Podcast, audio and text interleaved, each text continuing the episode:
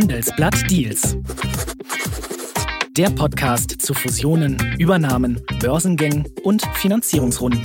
Mit Nele Domen und Arno Schütze.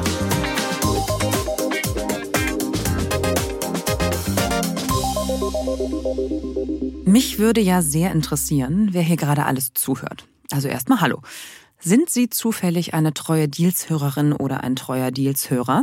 Wenn ja, dann haben Sie in den älteren Folgen dieses Podcasts bestimmt schon gehört, dass wir auch bereits über ThyssenKrupp und auch über Bayer gesprochen haben. Das sind zwei Konzerne, die unter anderem eins gemeinsam haben. Sie sind eher träge bei der Abspaltung von Sparten. Und deshalb bestehen sie aus einem ganzen Konglomerat von Sparten. In der gleichen Liga kann man aber auch eine ganz andere Taktik fahren. Und die legt Siemens an den Tag. Der Konzern fällt seit Jahren durch einen stetigen Dealflow auf. Alles, was nicht nied- und nagelfest am Kerngeschäft hängt, kommt unter den Hammer. Warum es diese unterschiedlichen Ansätze gibt und wie erfolgreich die sind, darum geht es heute. Und dazu begrüße ich wie immer meinen Kollegen Arno Schütze. Grüß dich, Arno. Hi, Nele. Hallöchen. Bevor es losgeht, noch schnell der Hinweis auf unsere Meinungsumfrage. Wie gefällt Ihnen dieser Podcast? Sagen Sie uns Ihre Meinung. Den Link zur Umfrage finden Sie in den Show Notes. Dann schauen wir jetzt mal darauf, woran Siemens aktuell wieder arbeitet. Arno, hol uns doch mal kurz ab. Siemens hat kürzlich eine Investmentbank beauftragt, einen Käufer für die Flughafen-Logistiksparte zu finden. Warum passiert das genau jetzt? Warum genau jetzt? naja, ähm, weil das Fliegen wieder in Mode ist, sag ich mal so. Die Flughafenlogistiksparte ist ein Teil einer etwas größeren Sparte gewesen, ähm, wozu noch Paketsortieranlagen gehört haben. Mhm. Und ähm, so in der Pandemie war natürlich äh, das Fliegen nicht so in Mode und dagegen das Pakete verschicken schon. Und Siemens hat das dann ausgenutzt, hat die Paketsortieranlagen verkauft ähm, zu einem sehr guten Preis, wie viele sagen, mhm. gut eine Milliarde an einen Hamburger Technologiekonzern Körber und hat die Flughafenlogistiksparte erstmal behalten und jetzt aber, wo alle wieder fliegen und mhm. Lufthansa Rekordbuchungen hat, sagen sie, okay, guter Zeitpunkt, das jetzt zu verkaufen. Goldman Sachs äh, organisiert da ein Verkaufsprojekt. Das Thema ist nicht so groß. Ja? Also die Firma hat 50 Millionen EBITDA, mhm. könnte so 500 Millionen Euro Bewertung kriegen. Also es ist eigentlich Peanuts, wenn man sich so den Siemens-Konzern als solchen anschaut. Mhm. Aber es ist einfach ein weiterer Beispiel. Also wie du schon gesagt hast, Siemens hat über die vergangenen Jahre ganz viel so aussortiert. Zum einen so, so kleine Bereiche, aber dann auch ganz äh, große Schritte noch gemacht, aber da kommen wir mhm. vielleicht gleich. Ja, zu. genau, genau, würde ich auch sagen. Wollen wir noch einmal auf die Flughafenlogistiksparte schauen? Gibt es schon Infos dazu, wer mögliche Bieter sein könnten? Ja, da gibt es ein paar ähm, Wettbewerber, die ebenfalls solche Gepäckbänder und die dazugehörende Technik herstellen. Mhm. Da ist äh, Toyota, die haben äh, irgendwann mal eine Firma namens Vanderlande gekauft, die da spezialisiert ist. Da gibt's ebenfalls aus Japan Daifuku, mhm. auch äh, ein US-Konzern wie Honeywell gilt als möglicherweise interessiert. Und ähm, Private Equity darf man ganz sicher nicht außen vor lassen. Ähm, das, was da passiert, wird ja so als Corporate Carve-out bezeichnet. Also ein Konzern verkauft eine Sparte, eine kleine Sparte, die in der Regel vom Management ein bisschen vernachlässigt wurde, wo man viel machen kann, die man naja, neu aufstellen kann, investieren kann, verändern kann, was zukaufen kann und dann nach ein paar Jahren eben mit gutem Gewinn aussteigen kann. Das ist ja das Geschäftsmodell von Private Equity mhm. und solche Corporate Carve-outs werden da äh, sehr gern genommen. Mhm. Kannst du uns ein paar Beispiele geben, welche Sparten äh, Siemens da in der Vergangenheit äh, losgeworden ist? Ja, Siemens hat zum Beispiel auch erst vor ganz kurzem seine Motoren für Elektromobilität, dachten sie mal, das ist ein großes Thema, mhm. haben dann gemerkt, hm, vielleicht doch nicht ganz so, haben das Ganze in ein Joint Venture mit Valeo eingebracht und mhm. später ihre Anteile ganz verkauft. Ebenfalls nicht lang her ähm, hat Siemens seine Verkehrstechnik-Sparte namens Unex verkauft an den italienischen Autobahnbetreiber Atlantia. Und weitere Beispiele, der Getriebehersteller Flender wurde an die Private Equity Firma Carlyle verkauft und schon ein paar Jahre her, ich glaube 2015 war es, die Siemens Hörgeräte-Sparte, mhm. heute unter dem Namen Sivantos bekannt, wurde damals an, an EcoT und die Strüngmann-Familie verkauft. Mhm. Was ist denn die Strategie dahinter? Also was ist die Erfolgserwartung, sich regelmäßig von Sparten zu trennen, die man jetzt nicht zum Kerngeschäft erhebt? Ja, die Strategie äh, ist Corporate Clarity. Mhm. Äh, so ist der, der, der Fachterminus dafür. Was steckt dahinter? Also Investoren wollen in der Regel in ein äh, spezifisches Geschäft investieren und ähm, nicht irgendwie in ein Konglomerat, was ganz viele verschiedene Geschäfte macht. Ähm, solche Konglomerate werden mit einem Abschlag an der Börse gehandelt und das, äh, genau, mhm, ähm, mhm. das ist einfach ein Ausdruck dessen, dass ein Investor sagt, hm, ich weiß jetzt nicht, was ist da drin, was kaufe ich mir da? Naja, dann nehme ich einfach mal einen Discount von, von so okay. Prozent. Mhm. Und wir hatten jetzt gerade diese ganzen kleinen Deals äh, besprochen, die Siemens in den vergangenen paar Jahren gemacht hat. Was wir noch nicht erwähnt haben, dass Siemens sich auch in, in, in großen Stile sehr verändert hat und heute eigentlich der Konzern sich in drei Teile zerlegt hat. Mhm. Also da ist sozusagen äh, das Kern Siemens, was übrig geblieben ist. Da geht es um Industrie, Automatisierung, um Digitalisierung, auch Gebäudetechnik und so. Das ist sozusagen das Kern Siemens, mhm. was noch da ist. Äh, Züge gehören auch noch dazu. Eine Sparte, die abgespalten und an die Börse gebracht wurde, ist Healthineers. Mhm. Das sind die großen äh, MRT-Geräte und so, ähm, also Medizintechnik.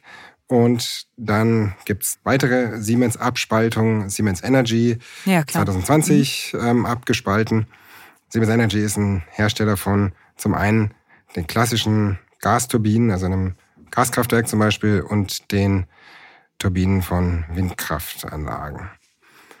Da kann man, wenn man sich jetzt die, die heutigen drei Siemens anschaut, das ist eigentlich ganz interessant. Also da kann man genau dieses mit diesem, ähm, in was will denn ein Investor investieren und, und welche Bewertungen sind da ab, aufrufbar, ähm, kann man eigentlich ziemlich gut sehen. Siemens Energy ja, hat auch ein bisschen eigene Probleme und so. Die ganze Windkraftbranche ist gerade unter Druck. Siemens Energy handelt zu einer Bewertung, die dem Sechsfachen des erwarteten EBITDA entspricht. Mhm. Ein ziemlich mhm. niedriger Wert. Die eigentliche Siemens handelt bei äh, 10 Mal und Healthineers bei 15 Mal. Okay. Und das heißt, es ist halt ein großer Unterschied, ob ich als Investor in was investieren will, wie Medizintechnik, wo die Gewinnerwartungen gut sind und wo ich bereit bin, eine, eine hohe Bewertung zu zahlen, oder eben jetzt in einen Siemens Energy, also Windturbinen, gerade ein bisschen kriselnde Branche, äh, wo ich dann halt eine sehr niedrige Bewertung nur habe. Mhm. Okay. Also und ein Aspekt noch, ähm, der auch für solche Abspaltungen spricht, kann man sehen, was Healthineers gemacht hat, nachdem sie 2018 ähm, als eigenständiges Unternehmen an die Börse gegangen sind. Relativ äh, kurz später hat Siemens Healthineers dann den amerikanischen Wettbewerber Varian gekauft.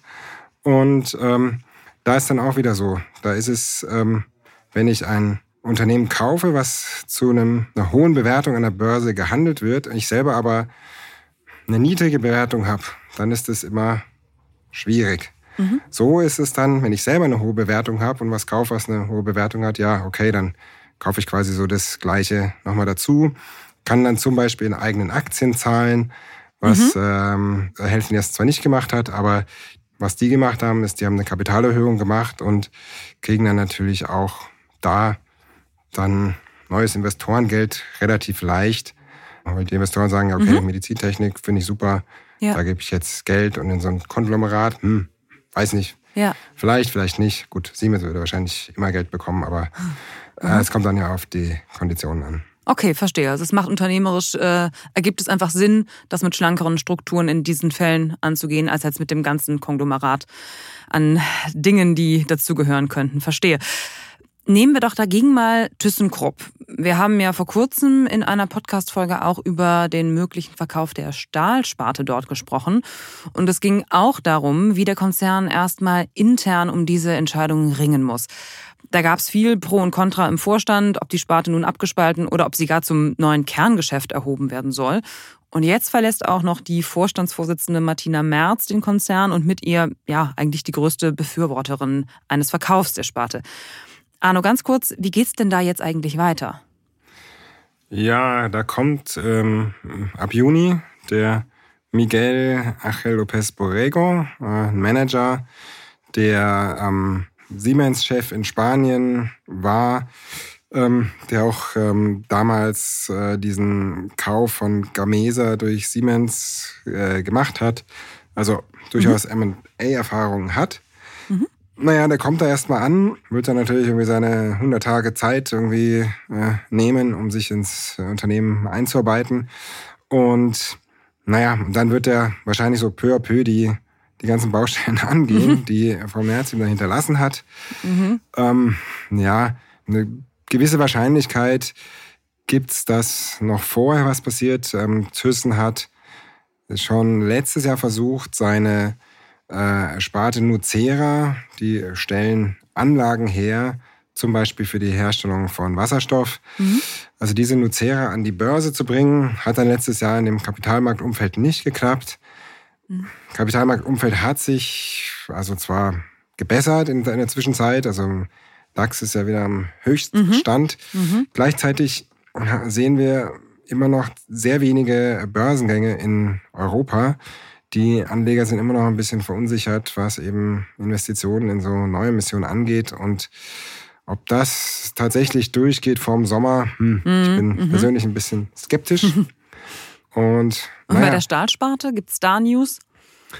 Ja, momentan eher nicht so. Mhm. Ja, also da gab es ja jetzt im Frühjahr, da gab es Gespräche mit CVC, hat Thyssen gesprochen, ob die die Stahlsparte übernehmen könnten. Ja, haben sich aber nicht einig geworden. Mit Bietern äh, vom, vom Mittleren Osten und Südamerika wurde gesprochen.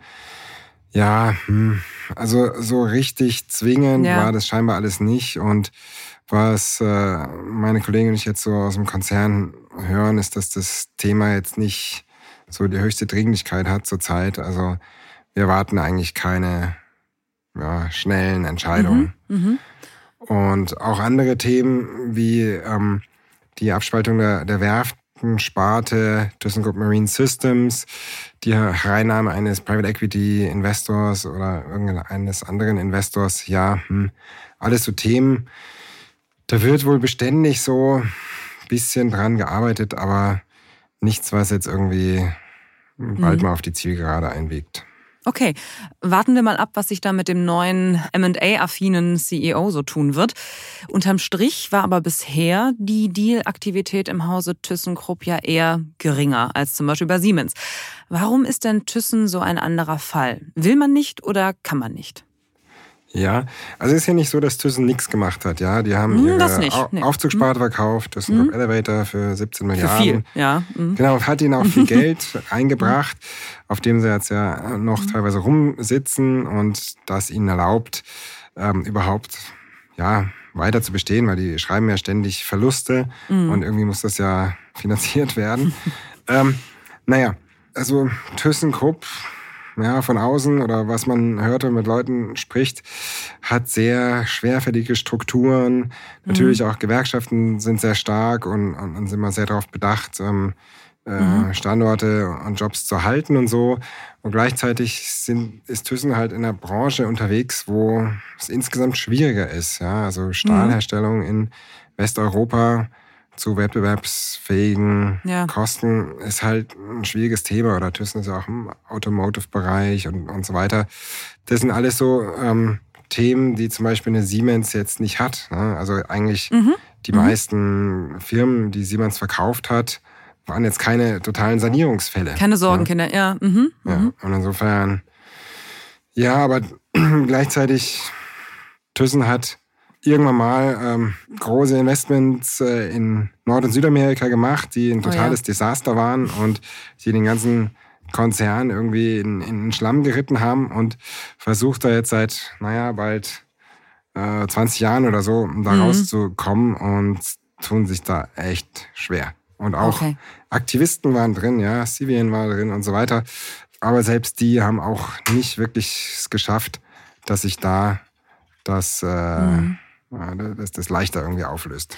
Okay, also es gibt beides. Es gibt inhaltliche Gründe, die es einfach schwieriger machen, ähm, einen Verkauf hier und da einer Thyssen-Sparte über die Bühne zu bringen. Aber es gibt auch vielleicht ein bisschen kulturelle Unterschiede in dem, was man so bereit ist zu tun. Vielleicht auch aufgrund der nicht nur positiven Erfahrungen damit. Sehr spannend. Schauen wir uns doch vielleicht jetzt mal den Bayer-Konzern an. Welche Deals stehen da aktuell auf dem Plan? Ja, aktuell, so ganz aktuell jetzt nichts, aber perspektivisch mhm. ähm, zwei große Deals über die äh, immer viel spekuliert wird. Das eine ist die ganze Sparte mit äh, nicht verschreibungspflichtigen Medikamenten, mhm. Consumer Health genannt. Und das andere ist die äh, Pharmasparte, also die mit apothekenpflichtigen ja. Arzneien. Okay, und was würdest du sagen in Bezug auf den Dealflow? Wie unterscheiden sich denn Bayer und Siemens?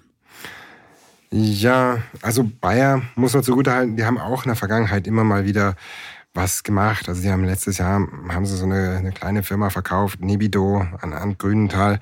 Also das ist nicht so, dass die nichts machen. Mhm.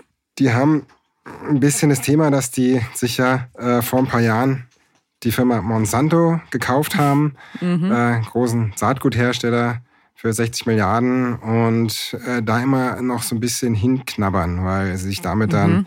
einen riesen äh, Litigation, also ein riesen Rechtsproblem äh, oh ja. ins Haus geholt haben, äh, was sie immer noch nicht ganz aussortiert haben. Und ähm, das hat natürlich zum einen die Organisation blockiert, zum anderen, also ich meine, Bayer ist eigentlich jetzt der Paradefall eines Konglomerats. Äh, ja. Die haben zum einen Pestizide und Saatgut und zum anderen ähm, Arzneimittel. Ja, mhm, ähm, mhm. passt so gesehen eigentlich nicht zusammen. Ne? Hat irgendwie eine historische Logik, aber mhm. ähm, passt nicht zusammen. Und man muss ja auch fair sein. Also Bayer hat ja in der Vergangenheit auch ähm, viel gemacht. Ja, die haben äh, Lanxess verkauft oder ja. ähm, Covestro. Covestro. Ne? Mhm. Ist nicht so, dass sie nichts gemacht haben, aber mhm, mhm. dass sie jetzt so ganz schnell den Pharma- und, und Consumer Health-Bereich äh, verkaufen, glaube ich mhm. auch nicht. Mhm. Also diesen Ansatz, so sich aufs Kerngeschäft fokussieren und äh, kein Konglomerat sein, den siehst du da auch nicht, richtig? Den, oder den kann man da nicht sehen.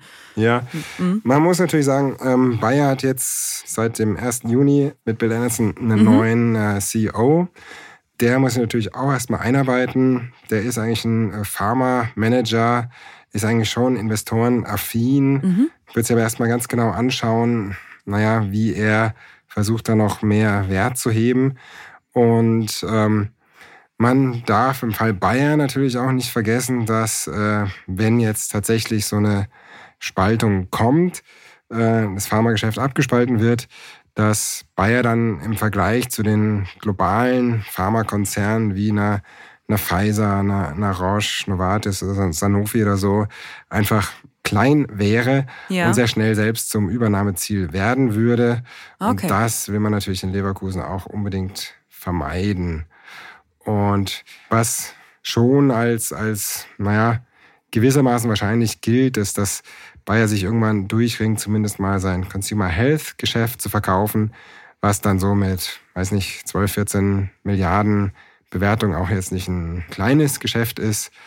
Aber genau, das wird wahrscheinlich so der erste Schritt sein, wenn sich Bayern mhm. mal entscheiden sollte, was mhm. in die mhm. Richtung zu machen. Okay, dann nochmal zurück zu Siemens. Hat der Konzern das Thema Corporate Clarity jetzt eigentlich hinter sich oder wird noch weiter am Kerngeschäft gefeilt? Ja, also ich glaube, die werden immer am Kerngeschäft äh, rumfeilen und dann mal hier, also Siemens ist ja auch ein Käufer von Assets, die kaufen dann mal hier oder mhm. da irgendwie eine, eine Softwarefirma für paar Milliarden oder, oder was auch immer. Mhm. Die Erwartung ist insgesamt, dass jetzt, also erstmal diese Liste von Nicht-Kerngeschäft äh, erstmal so bald abgearbeitet ist, ähm, da keine Riesenbrocken mehr draufstehen. Insofern vielleicht schon und die haben ja auch ähm, jetzt mit diesem, mit dieser Dreiteilung in Siemens, Healthineers und Siemens Energy mhm. schon sehr viel gemacht und eben sehr viel mehr als, als andere Konzerne. Genau, und jetzt mal andersrum gefragt, Kann man es eigentlich auch übertreiben mit dem Schärfen des Kerngeschäfts? Also du bekommst ja auch viel mit, Arno, was so hinter den Kulissen besprochen wird. Besteht da irgendwie auch die Sorge, dass Siemens oder vielleicht auch andere Unternehmen zu viel von sich hergeben könnten? Also dass irgendwann das Kerngeschäft auch ein bisschen zu dünn ist?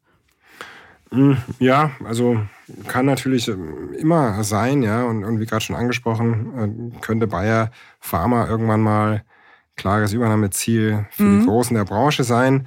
Oder was weiß ich, kann auch sein, dass Thyssen tatsächlich mal irgendwie alles Mögliche doch verkauft bekommt und dann noch so eine, keine Ahnung, Resterampe mhm. übrig bleibt, die dann mhm. notfusioniert wird mit einer Salzgitter zur Deutschen Stahl AG oder so. Mhm. Alles mhm. Möglichkeiten, aber ja, mhm. das ist jetzt doch ein ziemlicher Glaskugel. Okay, okay. Bei Siemens besteht also keine akute Gefahr, dass das so kommen könnte.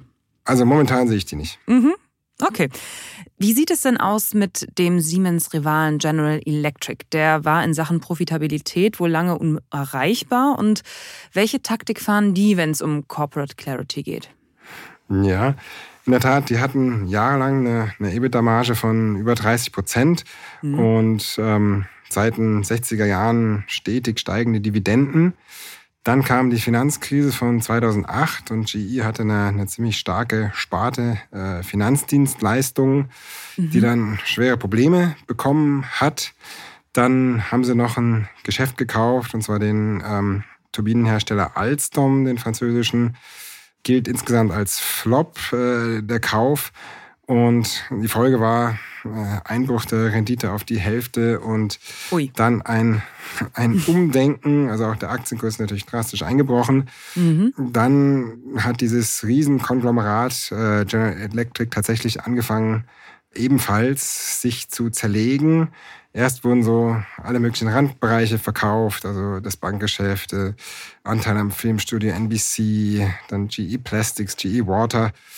10.000 Stellen wurden dann gestrichen im Verlauf mhm. und auch Ölbohrtechnik und Transporttechnik und so weiter, alles Mögliche verkauft. Dann hat man gedacht, es steht man eigentlich schon so ganz gut da. Und dann kam die Pandemie und äh, damit ist das äh, bei GE sehr wichtige äh, Luftfahrtgeschäft, also mhm. Äh, Triebwerke, ähm, eingebrochen. Und 2021 hat GE dann beschlossen, Ähnliches zu machen wie Siemens vorher. Die teilen sich jetzt auf in drei Unternehmen. Einmal GE Aerospace, ähm, also Luft- und Raumfahrttechnologie, äh, dann GE Healthcare und GE Vernova, also sind Energietechnik. Mhm, mhm. Und ähm, das wurde allgemein gutiert von Investoren, also die finden das super. Und der Aktienkurs ist auch deutlich gestiegen auf irgendwie 100 oder so, aber lag schon mal bei 500 im Jahr 2000. Mhm. Also Okay. So gesehen, naja, gut. Also verstehe ich das richtig, dass die vielleicht ein bisschen spät dran waren, sich mit der Corporate Clarity in der Konsequenz auch zu beschäftigen? Auf jeden Fall. Da mhm. war in dem Fall Siemens der Vorreiter. Na, verstehe. Dann kommen wir doch zum Schluss nochmal auf die Aktienkurse zu sprechen. Wie schlagen sich da die unterschiedlichen Strategien von Siemens, ThyssenKrupp oder Bayer denn da durch? Kann man das da ablesen? Ja, kann man glaube ich schon. Also mhm. wenn man jetzt die Aktienkursentwicklung über die vergangenen fünf Jahre sich anschaut, da ist Siemens 40 äh, Prozent rauf, Bayer mhm. 50 Prozent runter und Thyssen 70 Prozent runter. Also das ja, sind schöne, klare Zahlen, ja. Ein bisschen ablesen. Ja. Okay, nicht, nicht schlecht. Behalten wir im Auge. Mit Blick auf die Zeit sind wir jetzt aber auch schon wieder am Ende unserer Sendung angekommen. Hat viel Spaß gemacht. Danke dir, Arno. Und äh, vielen Dank auch natürlich an unsere Zuhörerinnen und Zuhörer. Wenn Sie noch mehr über die Deals von Siemens, Bayer, Thyssen und anderen wissen wollen, dann empfehle ich Ihnen unsere Artikel zu den Themen. Und nutzen Sie dafür gerne unser Angebot exklusiv für Deals-Hörerinnen und Hörer. Und lesen Sie das Handelsblatt vier Wochen lang für einen Euro. Mehr dazu finden Sie auf handelsblatt.com slash mehrfusion. Dann noch ein Dank an Benedikt Burkhardt für die Produktion der Sendung. Bis zum nächsten Mal. Machen Sie es gut. Bis zum nächsten Mal. forma.